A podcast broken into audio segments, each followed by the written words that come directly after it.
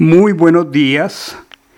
Damos gracias al Señor que dormimos y despertamos porque Él nos sustentó. Despertamos y aún estamos con Él. Estamos estudiando esta semana la Parachá de Shemot. Eh, su nombre en español, como aprendimos, Éxodo. Leo Éxodo 1.22. Y Faraón ordenó a todo su pueblo, todo hijo hebreo que naciere lo echaréis al río, y a toda hija dejaréis vivir. ¿Qué propósito tenía esta acción? Recordemos eventos parecidos. Cuando el Mesías fue a nacer, Herodes decretó la muerte de todos los niños varones menores de dos años. Mandó a matar para impedir el nacimiento del Mashiach. Aquí sucede igual con el nacimiento de Moche, porque él nacía como una decisión divina. Y esta acción del nacimiento de un libertador era una acción adversa para Satanás, quien realmente estaba detrás de Faraón y todo su séquito, porque ya venía el tiempo de la redención para el pueblo de Dios y el mundo espiritual, las tinieblas sienten y perciben el avance espiritual, sienten que el juicio viene y aun cuando no pueden hacer nada para evitarlo, el adversario sí puede predecir a nivel espiritual lo que sabe de tiempo atrás, porque la escritura lo menciona. El Salmo 37, 13 dice muy claro, sabe que viene su juicio.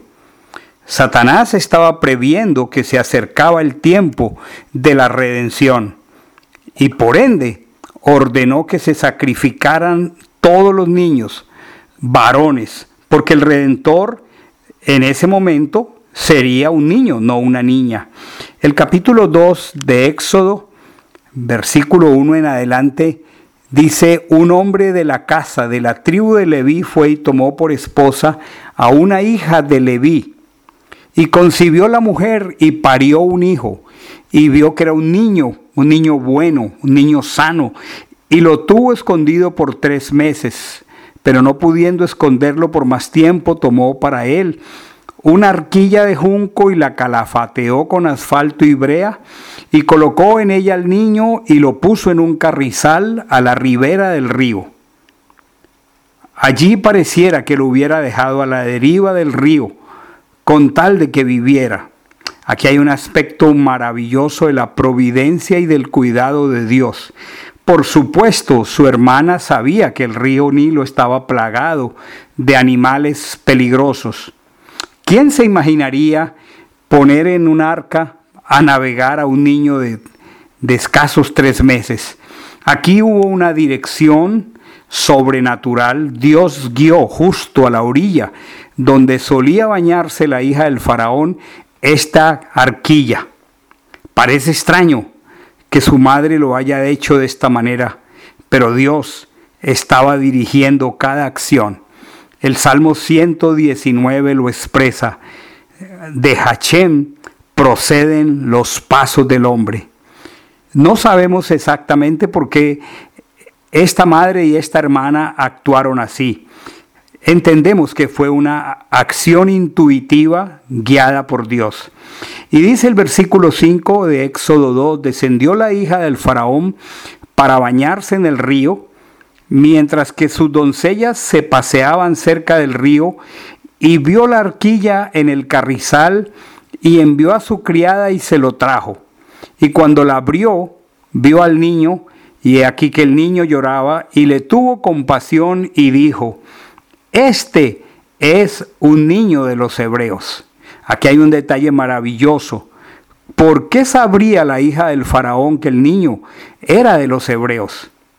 Algunos sugieren que había un indicativo en la ropa en que estaba envuelto el niño, una característica típica del pueblo hebreo. Normalmente sus vestuarios eran de bandas azules, rojas y blancas, colores que posteriormente se utilizaron en la hechura del tabernáculo. También debió hacerse evidente porque el niño debía estar circuncidado. Es evidente que los padres de Moche, en medio de sus limitaciones de tiempo, tomaron muy en serio la oportunidad de educar a su hijo de acuerdo con la Torá. La madre pudo haberlo amamantado un mínimo de tres años. El verso 11 del capítulo 2 dice, aconteció en aquellos días cuando Moche creció, que salió donde estaban sus hermanos y observó sus cargas y vio que un egipcio golpeaba a un hebreo, uno de sus hermanos, y se volvió moche a un lado y a otro y vio que no había nadie y mató al egipcio y lo escondió en la arena.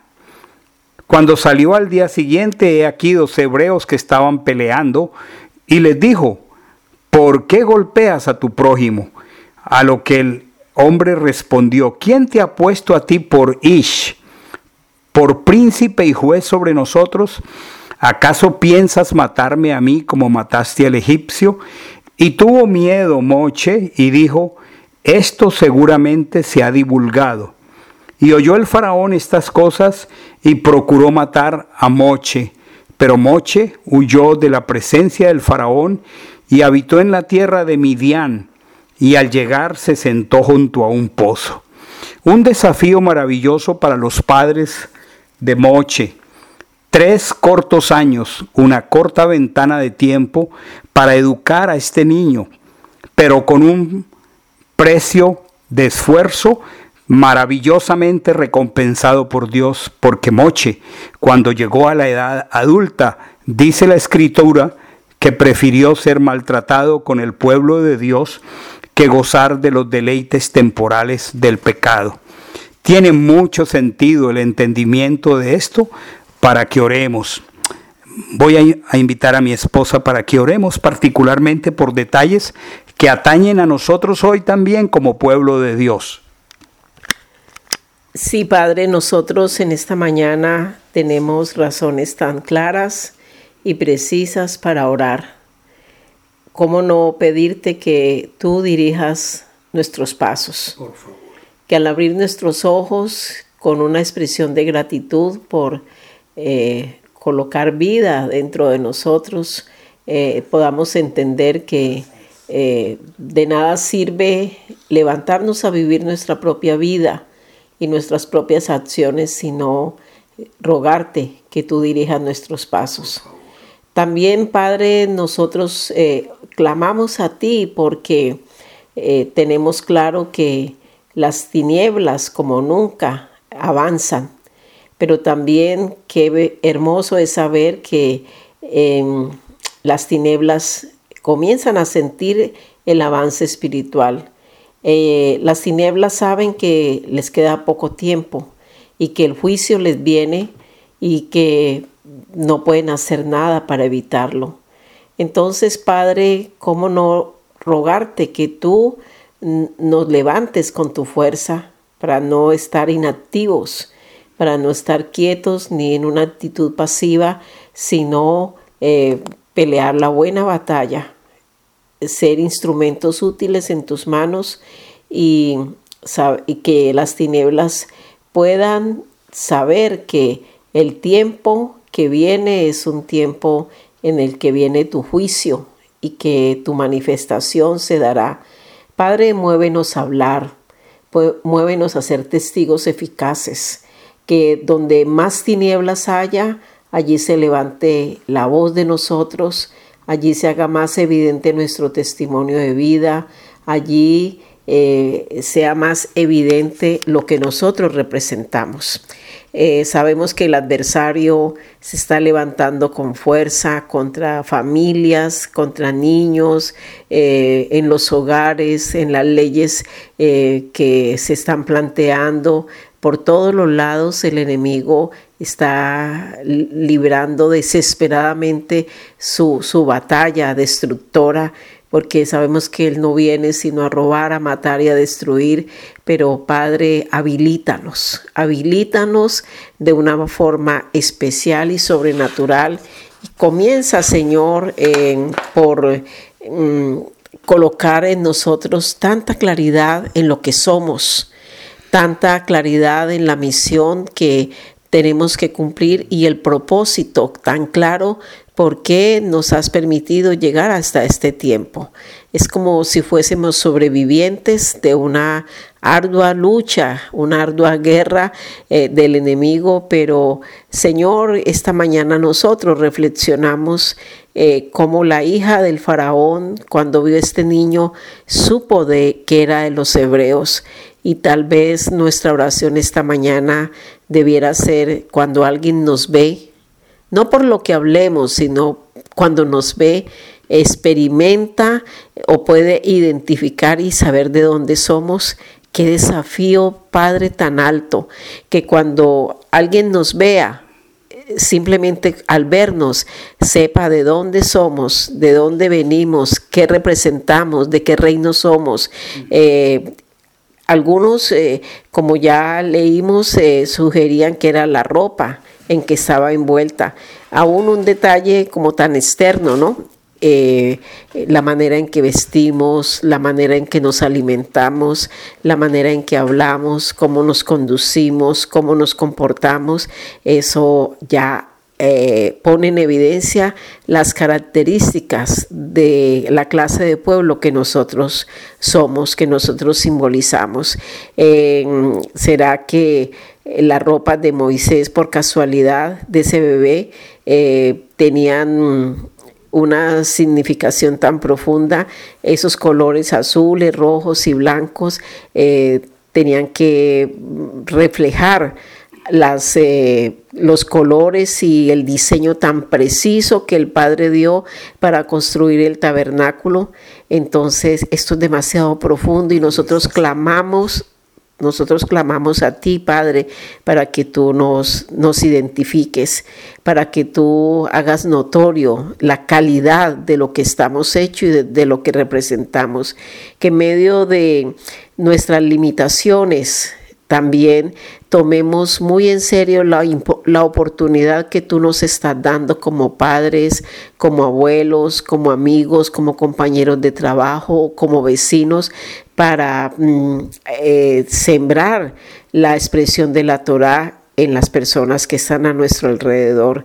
Eh, ¿Cuánto tiempo nos permite el Padre para amamantar espiritualmente a, los más pequeños, a los que no te conocen.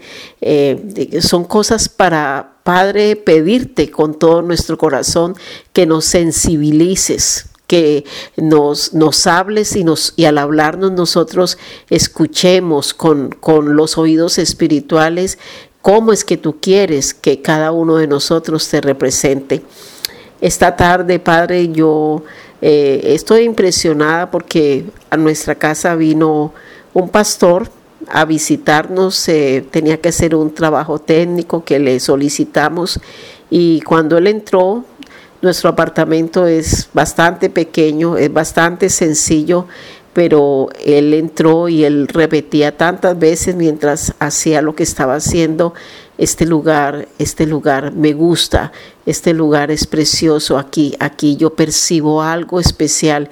E indudablemente mm, eh, nuestro, nuestro apartamento eh, le pedimos al Padre tanta dirección eh, que aquí lo, lo, lo que hay tiene un solo lenguaje, el Señor. Si hay un cuadro, tiene una, representación específica, nuestros libros, eh, la decoración, por sencilla que sea, habla, habla de nuestra identidad, desde la entrada, la mesusa y así todo, todo expresa una sola cosa, sin que, aún sin que nosotros hablemos, cualquiera puede identificarlo. Y pidámosle al Padre, yo le pido al Padre que eso sea multiplicado en todo, en todo, eh, que si alguien llega o se dé cuenta que nosotros guardamos Shabbat.